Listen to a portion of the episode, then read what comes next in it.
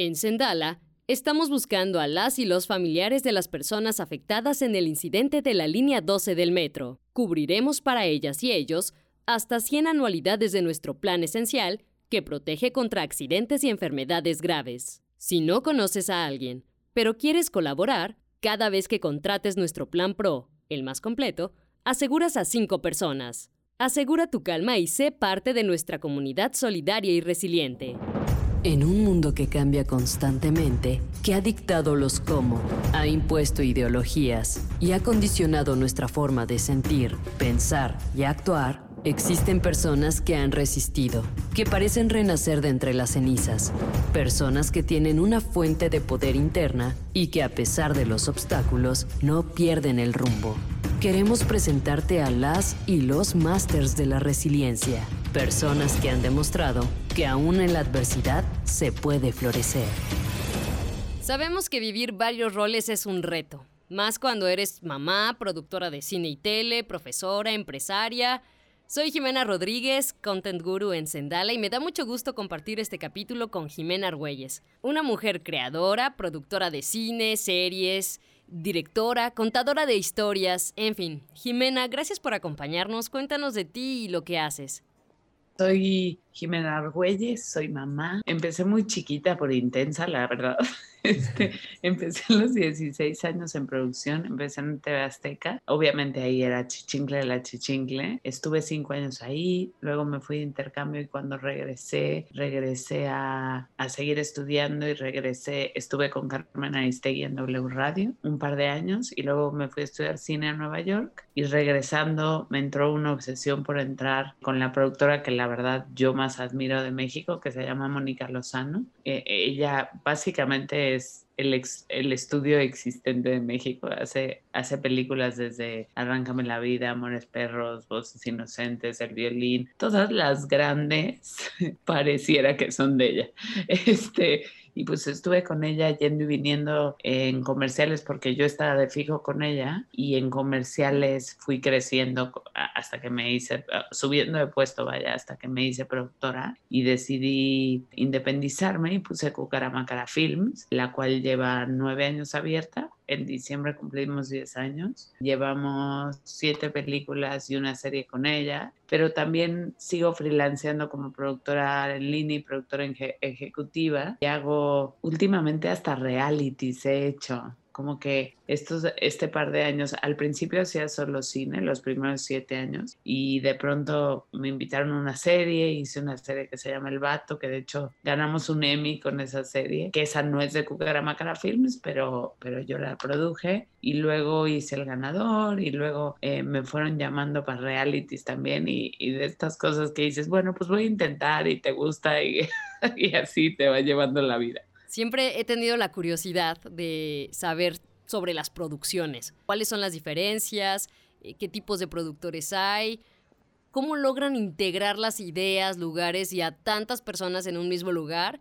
A ti en particular, ¿qué te gusta hacer en ese engranaje creativo? Creo que para describirla tendría que hablar un poco del tipo de producción. Hay, hay muchos tipos de productores. Eh, están los productores ejecutivos que en cine son los que levantan el dinero o los que ponen el dinero. En tele son los productores ejecutivos pueden ser, por ejemplo, el cliente de la plataforma. Digamos que a ti te contrata una plataforma Netflix, digamos, ¿no? Y ellos se vuelven productores ejecutivos porque te están produciendo tu serie y se vuelven parte del proceso creativo. También hay productores ejecutivos de las casas productoras que, por ejemplo, si Netflix le compró, vamos a decir, una casa productora grande, Endemol, la serie, el CEO y el CEO normalmente son productores ejecutivos porque son los que vendieron la serie, pero eso no los hace productores ejecutivos operativos. O sea, no ven el día a día, pero ellos lo vendieron, es su serie, son sus derechos, me explico. Eh, también ese tipo de productor ejecutivo. Y luego hay un productor ejecutivo en,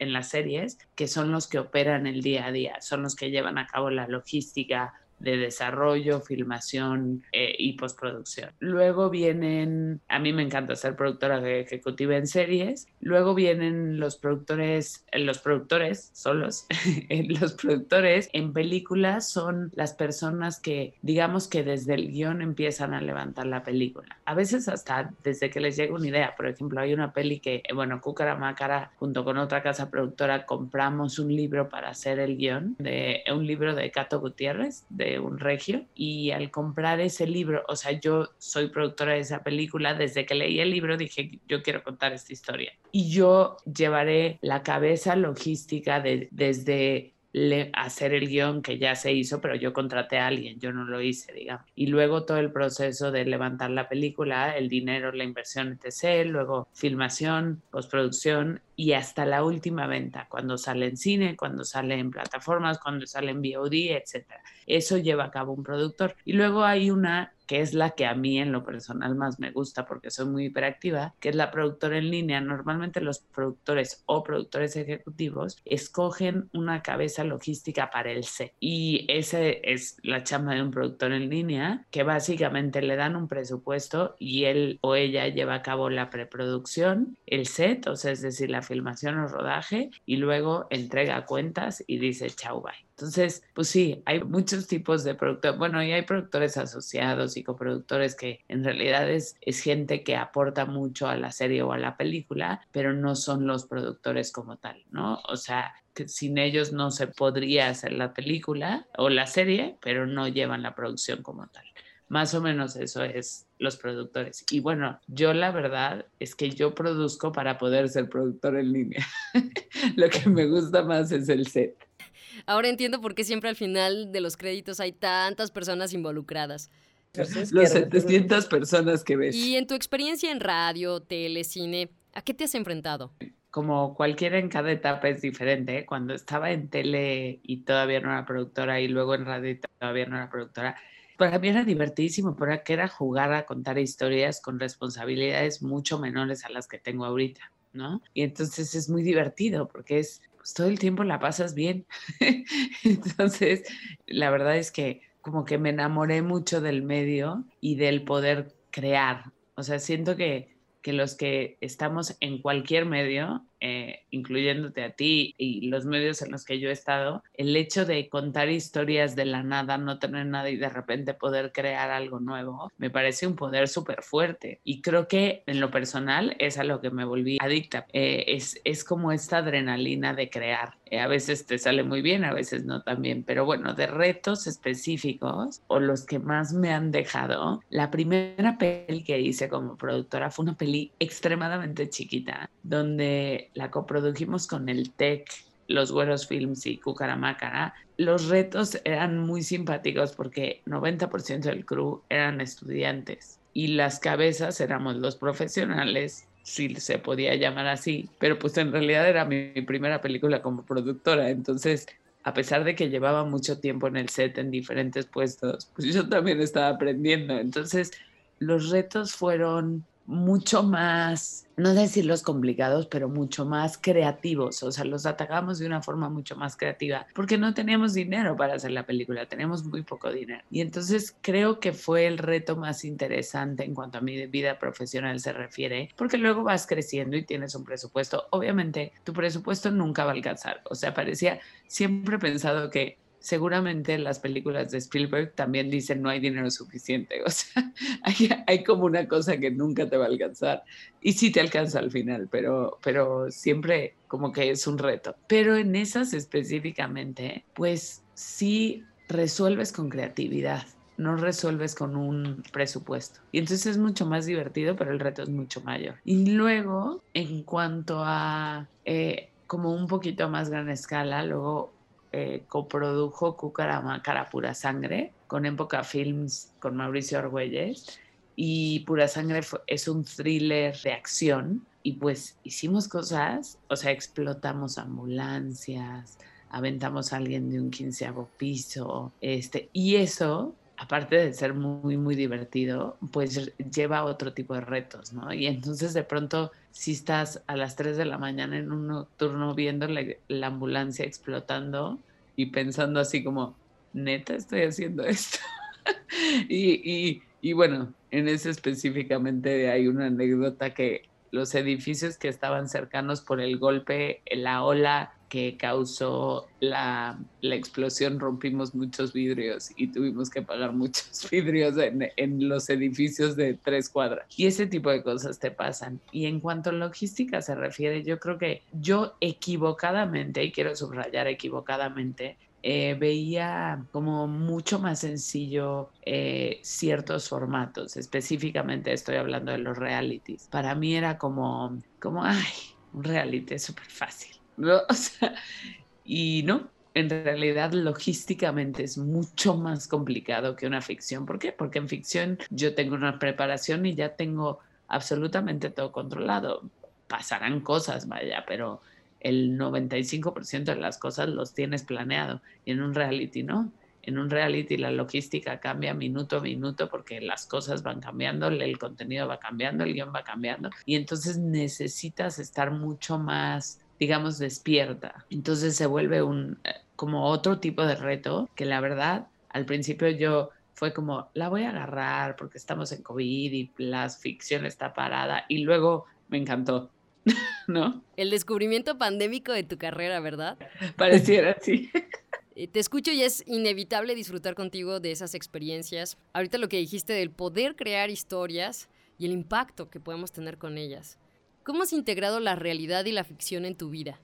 cómo has podido producir ¿no? el reality diario en tu casa con tu hijo, el trabajo. Bueno, primero que nada me casé con alguien también del medio que entiende perfectamente la situación de, de eso. Y entonces creo que eso ayuda como papás específicamente. Y luego tengo, la verdad es que justo mi hijo tiene tres años y a pesar de nuestra carrera ser extremadamente difícil, antes de ser mamá, voy a empezar, hay, ciertas cosas que tienes que sacrificar a fuerza. Nuestros horarios son complicados. Por ejemplo, ahorita en la producción que me voy, me voy seis semanas y no regreso hasta seis semanas y media, punto. No hay más.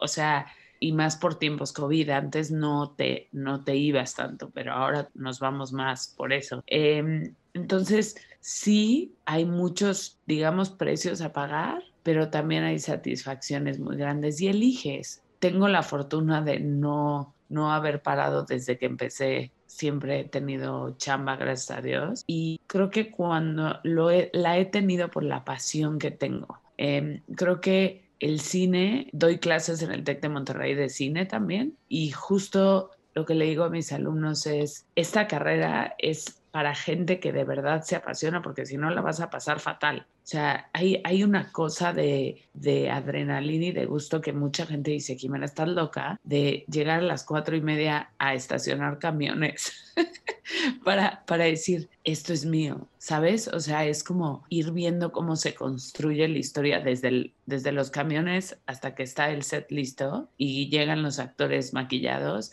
Hay como una magia que, que esté increíble pero eso trae precios a pagar de, híjole, bodas que no fuiste, bautizos que no fuiste, momentos importantes de tus amigos y familiares que no fuiste, pero también yo he tenido la suerte de que toda la gente externa al medio que me quiere como mis amigos y mis papás y mis hermanos, entienden mucho el mundo que en el que yo quiero estar y entienden mucho mi pasión. Y ahorita, específicamente en mi hijo, él lo está entendiendo también. Ojo, sí le bajé a la cantidad de producción.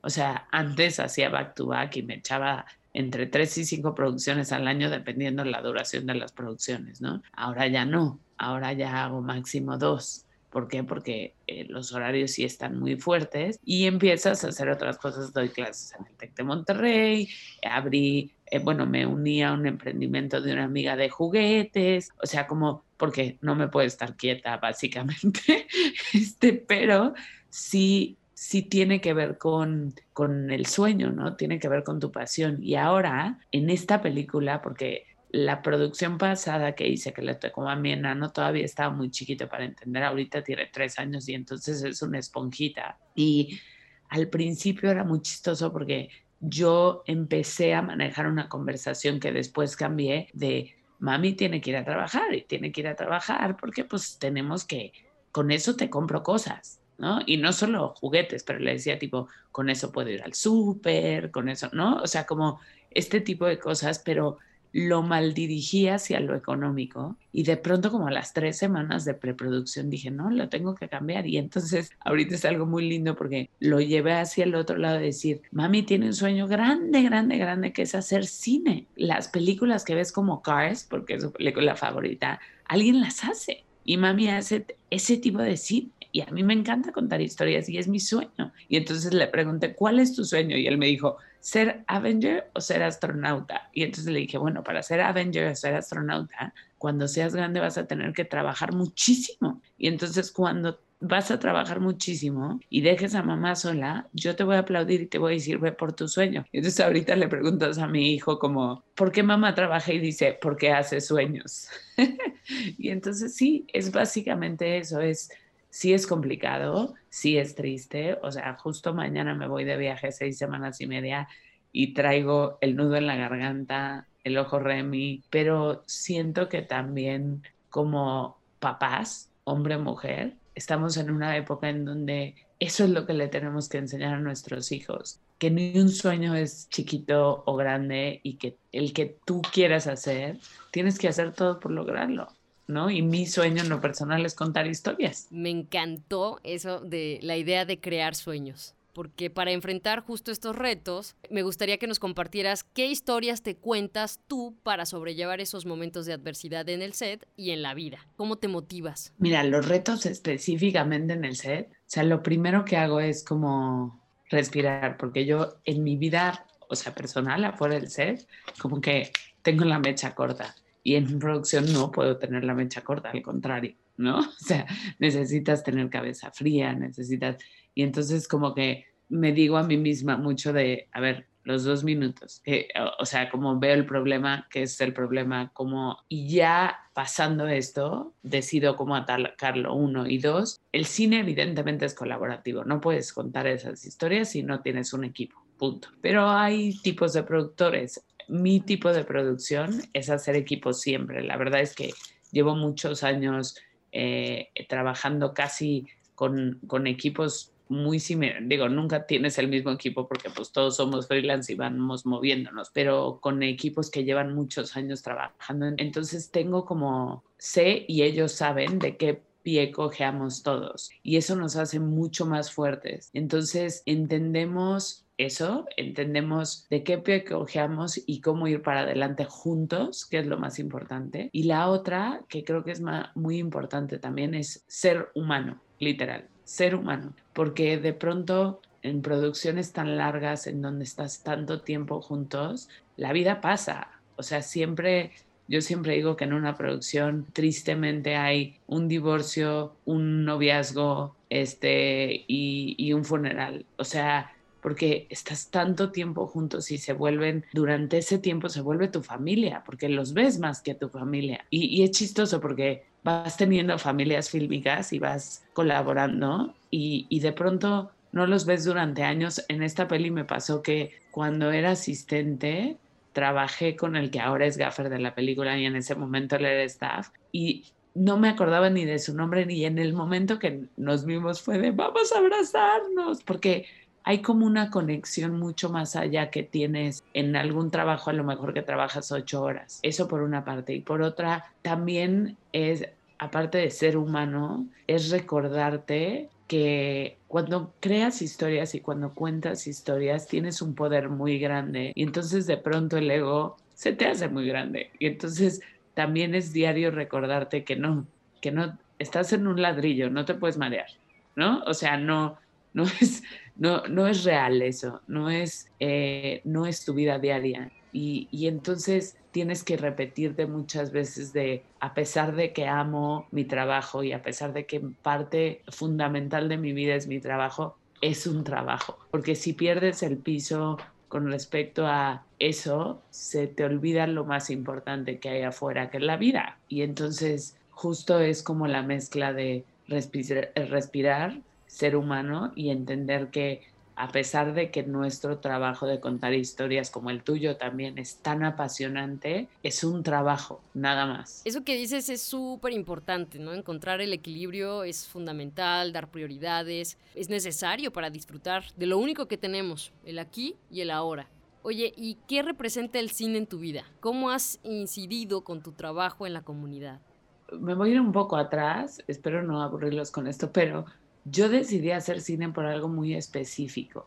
Bueno, por dos cosas muy específicas. Mi papá estudió cine y no se dedicó al cine y entonces desayunaba, comía y cenaba cine, siempre. Entonces para mí era como algo muy natural. Em, o sea, me puso el padrino a los nueve años, básicamente escondidas de mi mamá, evidentemente, ¿no? Este, por otra parte, cuando mi mamá en un tiempo eh, tuvo una enfermedad y estuvo, y estuvo en el hospital mucho tiempo. Y yo tenía 16 años. Y en ese entonces me fui a meter al cine, porque por, por lo que acabo de decir, para mí era como algo natural, sola, creo que, no sé si a las 11, una de la, de la tarde, básicamente estaba el cine para mí. Y vi la película, que es una película muy tonta, pero para mí muy divertida. Y bueno, para mí cambió mi vida en ese momento, la de Dumb and Dumber, la original, la de Jim Carrey. Y cuando la vi, me reí. Primera vez dura, o sea, primera vez en meses de que no me reía. Y me acuerdo haber salido del cine y decir, si yo logro esto para una persona, ya, cumplí mi cometido. Y salí como que el mundo me cambió ese día justo por eso, porque entendí que el cine hagas el cine que hagas, ¿eh? porque de repente los que hacen cine de autor es muy de, bueno, es que yo hago cine y no, el comercial no funciona. Yo creo que el cine, a mí me gusta verlo así. El cine, hay todo tipo de películas y ahora todo tipo de series para todo tipo de humor y para lo que necesite el ser humano, al igual que los libros, eh, al igual que cualquier tipo de arte.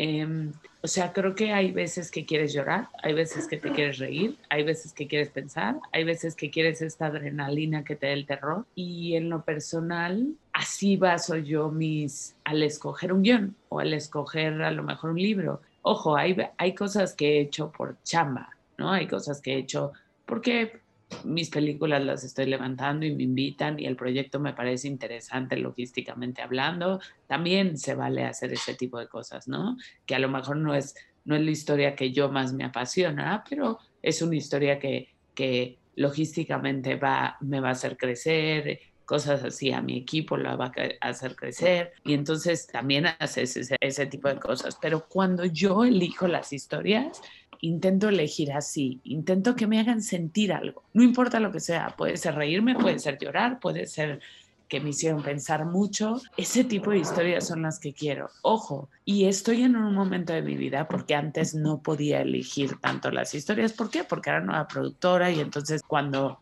cuando me escogían y entonces yo ya decía, esta ya la cuento, ¿no? O sea, e, era, es otro tipo de, de rush cuando estás al principio de tu carrera. Ahorita estoy en un punto medio, porque no quiero decir muy avanzado, en un punto medio en donde yo ya puedo buscar las historias que me gustan. Por ejemplo, el libro del que estaba hablando es un libro que yo leí poquito después de que mi hijo nació y en el momento que lo leí también estaba muy sensible, ¿verdad? Estaba dando de comer y pues evidentemente estaba muy hormonal, pero me hizo llorar tanto y luego me hizo sonreír tanto que dije, la tengo que contar. Y ahorita ya tenemos guion, ya tenemos director, estamos en proceso de financiamiento y esa sí es una historia que digo, quiero dejársela a mi hijo. O sea, quiero que cuando crezca, porque es como un coming of age story, quiero que cuando crezca la vea y diga, wow, o sea, siento que esa historia específica tiene muchas lecciones que darle a los chavitos y a nuestra generación nos va a traer mucha nostalgia porque es la historia pasa en los 80. Entonces sí siento que es una mezcla de, de hacer sentir a las personas y de aprender. Y para mí en lo personal, todas mis historias me enseñan. A veces son mis historias porque llegaron a mí desde el principio y a veces son mis historias porque alguien me las trajo y se convirtieron en mis historias. Pero todas me, me enseñan algo y no tiene que ser algo súper profundo tampoco, porque también peca, yo hago cine comercial y yo hago cosas comerciales, pero todas te dejan algo y todas tienen un cachito de ti, porque también esa es la otra. Creo que necesitamos ser muy honestos con las historias que contamos y no contar cosas de una manera falsa, porque eso se ve en pantalla. También he cometido esos errores, que digo, sí, me meto a esa película de coproductora, no sé qué, y no tenía nada que ver conmigo. Creo que cada vez en una carrera de cuentacuentos, como me gusta decir que es, es nuestro tipo de carrera, es cada vez te vuelves más honesta con lo que quieres contar y cada vez cuentas cosas que más te enseñan o te gustan a ti, ¿no? Sabemos que has sido reconocida con premios. E, ¿Esto qué ha representado para ti y hasta dónde te gustaría llegar? Bueno, reconocimientos, obviamente me encantaría ganar un Oscar. Yo creo que los cineastas que digan que el Oscar es político y va, no, o sea, todos queremos ganarnos un Oscar, aunque no lo acepten, la neta. Este, yo sí, yo lo acepto abiertamente. Desde chiquita decía que yo me iba a ganar un Oscar y estoy segura que algún día me lo ganaré. Este, y, y va a ser resultado de eso, de una gran historia combinada con un gran equipo, porque, porque específicamente los reconocimientos no son más que eso, son un literal reconocimiento a, la chamba de tanta gente durante tanto tiempo. Tengo un par de reconocimientos pequeños, bueno, no pequeños, un par de reconocimientos nacionales, digamos, y solo tengo un internacional y es internacional. Eh, fue por un proyecto que no es de Cucaramácara, que no era mío, que me invitaron. Eh, hice la segunda, la segunda temporada del Vato y nos ganamos el International Emmy para Prime Time Non-English eh, Series. Y la verdad es que me lo gané con Endemol y con NBC Universo, que era, que era en donde salió, y luego salió en Netflix. Y la verdad es que los de Endemol, y eso se agradece eternamente, yo era productora ahí, productora en línea, nos hicieron parte de este premio porque entendieron que esto era de todos. Y normalmente se le reconoce a la productora y al director, ya sabes, pero no se le reconoce a todo el crew. Y ellos lo hicieron muy bien porque no solo hicieron una, no todos pudimos ir evidentemente, pero no solo hicieron como la fiesta del Emmy en donde todos, ya sabes, todas las fotos con nuestro Emmy, todas no sé qué, y aparte a las cabezas nos dieron nuestros certificados del Emmy, tenemos nuestro Emmy cada quien, que en realidad es una tontería, pero al mismo tiempo es reconocer la chamba de la gente y me parece eso extremadamente importante porque esos premios no se ganarían sin, sin los 120 personas que estuvieron en el set 13 semanas. Creo que eh, eso por una parte, pero creo que no te cambia. Para mí fue chistoso porque te digo que mi sueño siempre ha sido el Oscar y el Emmy llegó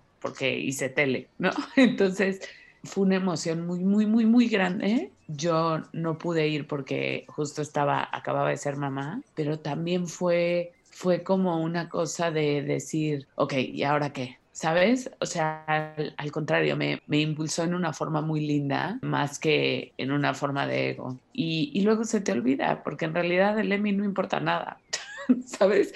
Luego acaba siendo algo, una anécdota muy bonita y una cosa que tienes en tu casa, pero pues no importa, no es, no es lo importante, lo importante es contar historias que valgan la pena, hacer sentir a la gente y hacer equipos fregones. Ahorita en la pandemia específicamente el medio está cambiando mucho, no solo por el tipo de historias que empezamos a contar, que ya son diferentes a las que contábamos hace dos años, sino también como industria nos volvimos mucho más responsables. No sabes qué entre orgullo, pues soy muy cursi, perdón, pero entre orgullo y, como satisfacción te da ver cómo nos cuidamos todos, porque al final somos un medio de freelance que tuvimos que parar mucho tiempo, que mm, estuvo duro, la economía estuvo dura el, año pasado por eso, y, pero todos nos estábamos ayudando todo el tiempo, ¿sabes? O sea, como que como nunca tenemos tiempo y sí tuvimos tiempo el año pasado, fue como cerrar filas, se hicieron muchos acuerdos en cuanto a las horas extras, en cuanto,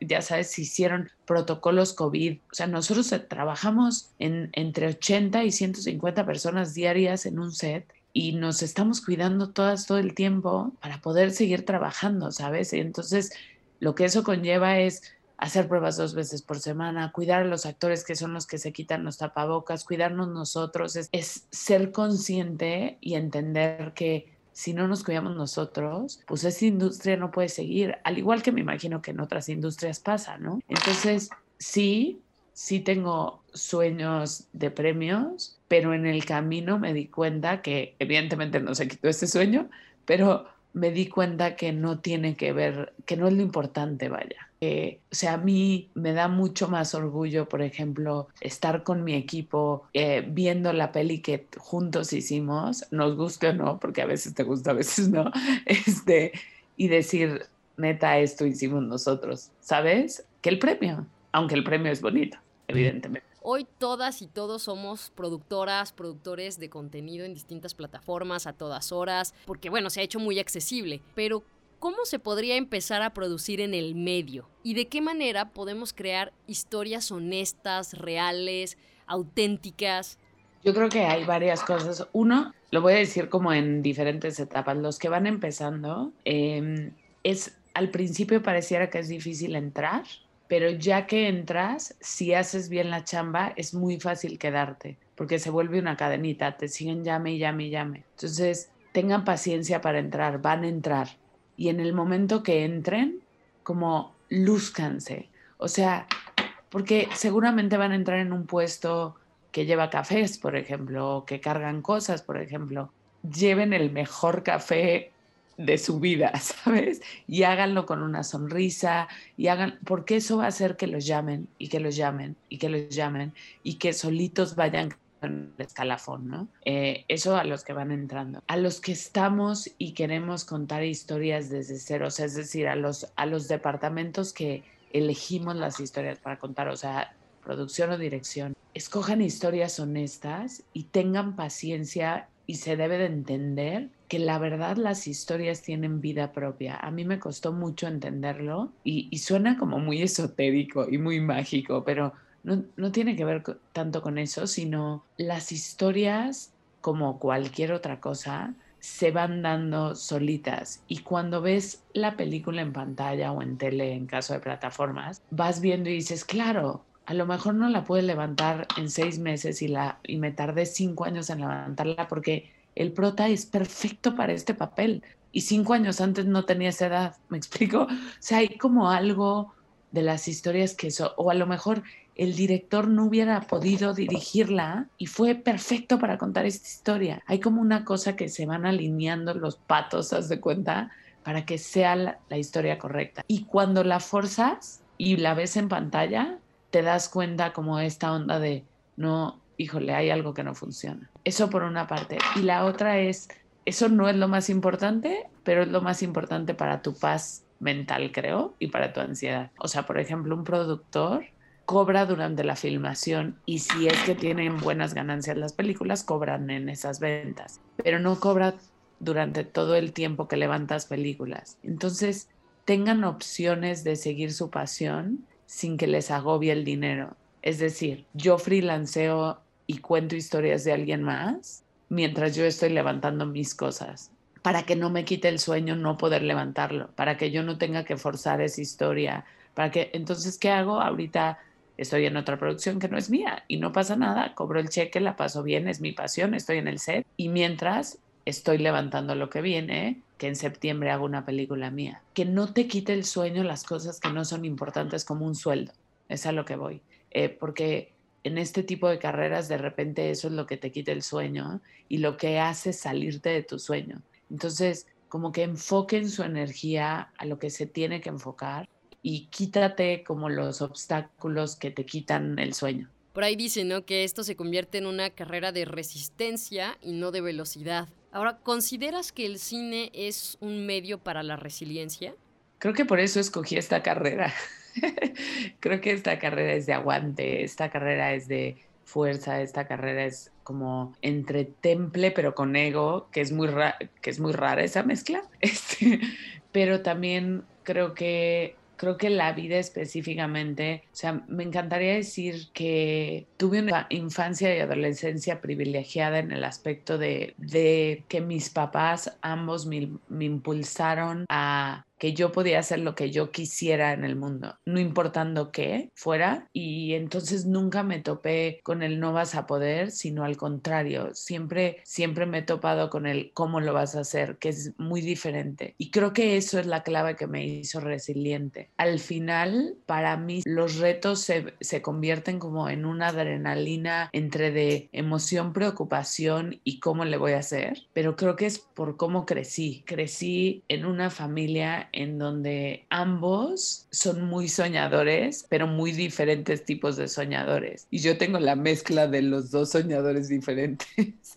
y entonces de pronto sí es complicado vivir en mi cabeza sobre lo que quiero lograr, porque siempre he sido como muy sea, yo tenía muy claro a qué edad iba a ser productora, a qué edad iba a casarme, a qué edad iba a ser mamá, a qué edad. Y eso acaba siendo muy pesado, pero también al mismo tiempo, gracias a eso soy resiliente porque tengo muy claro hacia dónde quiero ir desde muy chiquita. Y siento eso por una parte. Y la otra, siento que he tenido grandes maestros, no solo en las aulas, sino en el set. He tenido la fortuna de tener gente desde Patti Chapoy, que fue con la que empecé y Yari González, hasta Mónica Lozano, Mariano Carrada, Cotita Lombardo. Bueno, podría decir 400 mil, no los voy a decir a todos, pero ellos saben quiénes son si es que lo llegan a escuchar. Pero tuve maestros que nunca me dejaron no levantarme. La producción acaba siendo muy pesada personalmente hablando, por las horas, por lo que dejas, por los precios que pagas, pero tuve maestros y los sigo teniendo que siempre me dicen, oye, te toca levantarte otra vez, no te puedes caer o si te caes, sacúdete. Y entonces como que en mi cabeza los tengo a todos y dependiendo qué caída es, es tipo, ok, me tengo que sacudir. Tengo la fortuna de poderles hablar y decirles, oye, necesito que me sacudan otra vez y lo hago constantemente. Y eso me mantiene humana y me mantiene resiliente, me mantiene con ganas.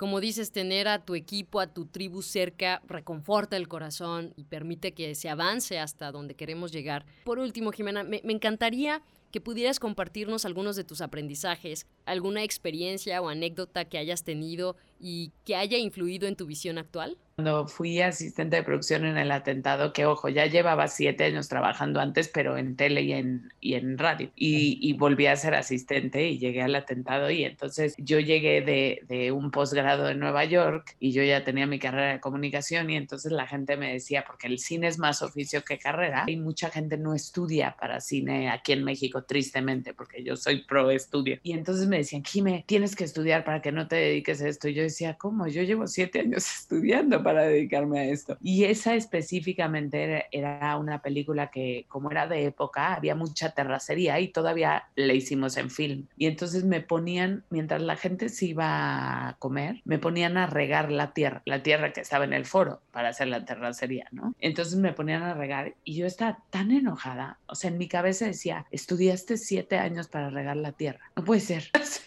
y entonces un día llegó el maestro Fons, que era el director, don Jorge Fons, y él habla así, ¿no? Y me vio regando y se acercó conmigo porque aparte es de este tipo de personas que son muy sabias y, se acercan en el momento que es muy impactante ese señor. Y llegó y me dijo, chiquitita. Y yo, ¿qué pasó, maestro? ¿Sabes por qué regas la tierra?